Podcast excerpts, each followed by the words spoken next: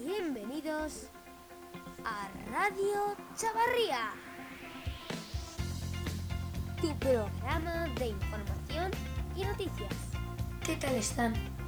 La verdad que esta semana, más concretamente ayer, el mundo se tiñó de luto por dos razones. La primera, un tiroteo en Texas. Nacido para matar. El rastro violento del atacante de Texas.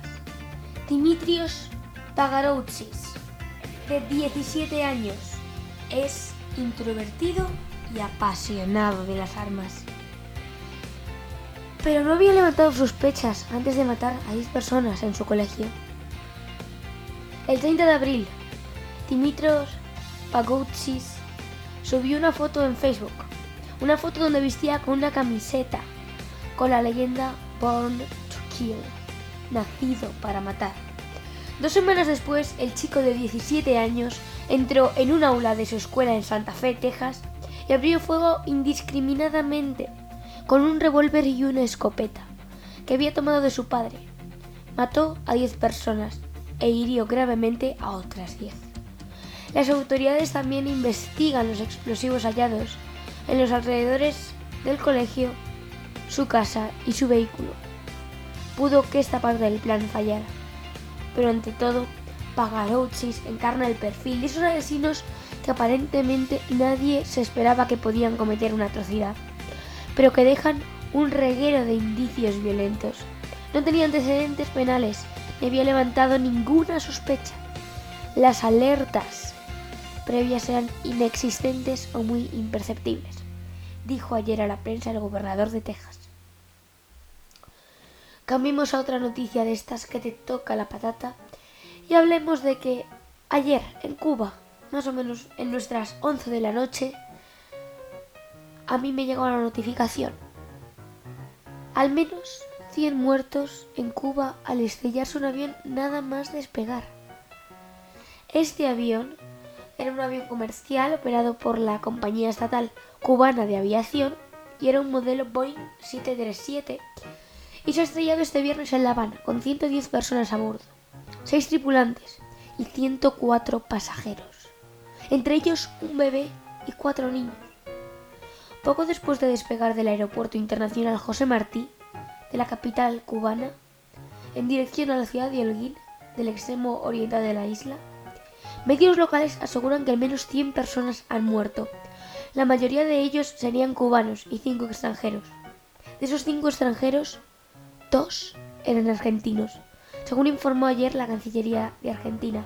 También hay mexicanos entre las víctimas mortales, según ha asegurado la Secretaría de Relaciones Exteriores argentina. Las autoridades afirman que hay tres mujeres supervivientes, hospitalizadas y en estado crítico. El presidente cubano Miguel Díaz Canel, recién estrenado en el cargo, quien visitó el lugar del siniestro, había dicho que las noticias de los supervivientes no son nada halagueñas. Viendo un mapa nos damos cuenta de que el avión se, estreñó, se estrelló a escasos 15 kilómetros de La Habana. Y Holguín, una ciudad que se encuentra al sureste de la isla, había un recorrido entre ellas de 670 kilómetros. Aún no se sabe cuál fue la causa del accidente, pero desde luego que estamos conmocionados. Pero hay otro motivo para estar alegres, que es que hoy, a la 1, se enlazan los príncipes de Inglaterra. Enrique de Inglaterra se casa con Meghan Markle, con la incógnita aún del padrino. Puedes seguir en vivo el enlace entre el príncipe británico y la actriz estadounidense que se celebra a la 1 en Windsor y tras la cual la pareja se dará un largo paseo en carroza. El príncipe Enrique de Inglaterra y la actriz estadounidense Meghan Markle se casan este sábado en la ciudad de Windsor, entre grandes fastos y multitudes. A la una de la tarde está previsto que el inicio de la ceremonia. Después de muchas idas y venidas, será el príncipe Carlos de Gales quien acompañe a su nuera al altar a causa de la ausencia de su padre, que acaba de operarse del corazón. El enlace durará una hora y lo seguirá un paseo de recién casados en carroza por Windsor. La localidad a, la, a una hora al oeste de Londres en la que se espera la llegada de unas 100.000 personas. Al final del paseo de una media hora se cerrará el telón y empezará la parte privada de la boda, con un almuerzo ofrecido por la abuela de la novia, del novio, perdón, la señora reina de Inglaterra, y también luego una fiesta de noche en la mansión de Frogmore, gentileza del padre del novio. Pero han ido personalidades como futbolistas, prensa, etc. Y quiero cerrar para que piensen durante esta semana de que nadie quiere elecciones ahora mismo en España. El más beneficiado de los ciudadanos ha decidido apoyar los presupuestos. Porque a pesar de la crisis política, el PNV y Ciudadanos van a dar dos años más a Rajoy. Los populares confían tener margen, margen para recuperarse en estas encuestas nefastas. Mientras que Ciudadanos se le hace la boca agua, pero decide esperar un poco hasta las elecciones. El momento histórico. La Guerra de las Naranjas, 20 de mayo de 1801. Los toques de la Revolución Francesa iban tocando cada vez a España, pero más tarde. Dicho esto, cada vez se iban convirtiendo más hostiles las relaciones entre España y Francia, llegados a un punto en el de la Guerra de los Dos Años, que finalizó con un tratado favorable a España en el año 1795 en Basilea. Meses después, Napoleón establecería un tratado de paz con las potencias firmantes de la alianza antifrancesa, a excepción de Inglaterra. Al tiempo, a España se, comprometía en conseguir la neutralidad de Portugal, impidiendo que siguiera coaligada con los ingleses. Caso contrario, el ejército franco-español tendría autorización para obligar a los lusos a que entraran en razón por la vía militar. Y así ocurrió. La amenaza contra Portugal se cumplió el 20 de mayo de 1801, cuando tropas españolas invadieron Portugal. Portugal. Godoy fue el encargado de dirigir este ejército de más de 70.000 soldados que realizaría una rápida contienda de ocupación sobre una serie de poblaciones en Alentejo. A de apenas tres semanas de duración, por los historiadores es llamada la Guerra de las Naranjas. Godoy fue nombrado para esta ocasión generalísimo de todos los ejércitos y ya se quedó con dicho título. Este ha sido el momento histórico. Les dejamos con los deportes. Los deportes. Esta semana en los deportes hablaremos de un Atlético de Madrid que ganó la Europa League con un doblete de Griezmann. Lo han oído bien. Primer título desde el año 2014. El Atlético de Madrid gana la Europa League con un doblete de Griezmann. El equipo de Simeone goleó al Marsella bajo la batuta de un delantero el primer gran título desde la liga del año 2014. Después de dos finales de Champions League ante su eterno rival, el Real Madrid, el Atlético de Madrid se reencontró con la gloria en Lyon, abrazando el título que abrió el periodo más triunfal de su historia reciente, la Europa League. Los rojiblancos, gobernados por un jugador genuino, probablemente su última final con el Atlético de Madrid, Griezmann golearon al Olympique de Marsella y sumaron su tercera Liga Europea.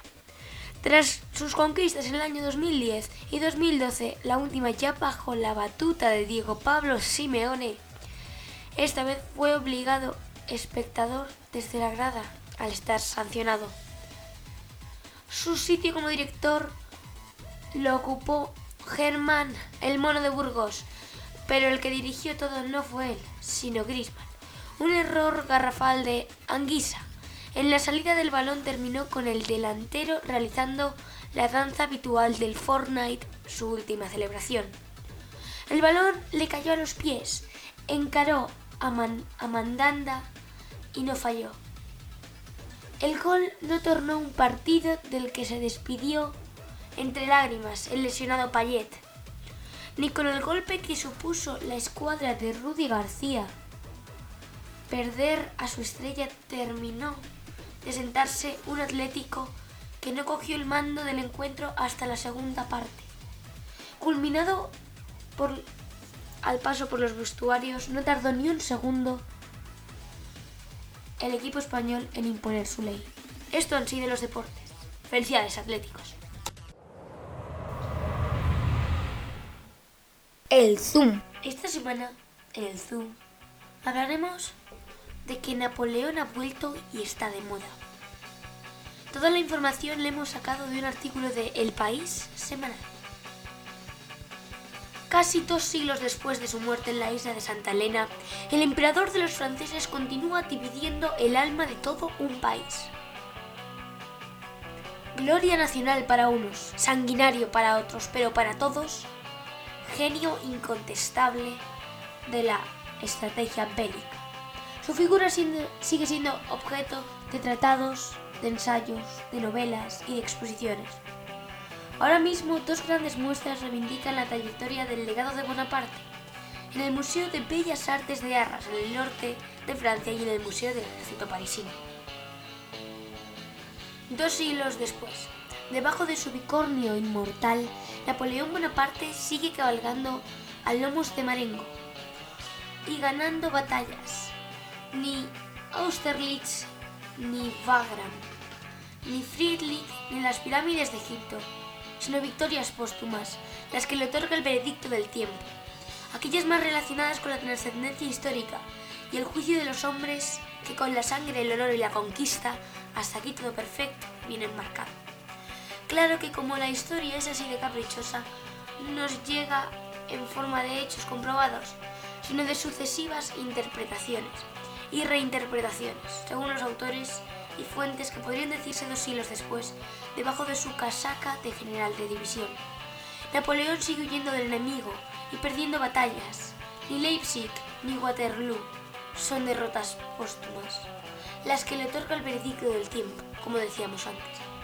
Las que hablan más de una gloria nacional, de un bragado sanguinario que mandó a la tumba a millones de personas. Las que prefieren la versión del Führer avant la lettre a la de un héroe de servicio de Francia. Napoleón aportó a las campañas militares nuevas formas de hacer guerra, como del uso de redes de espionaje y estudio geográfico y político de zonas de batalla.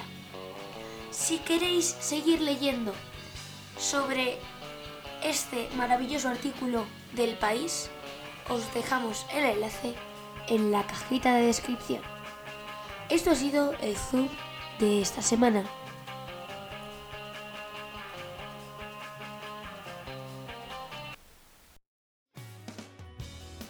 Hasta la semana que viene. Como siempre, ha sido un placer estar con todos ustedes. Adiós.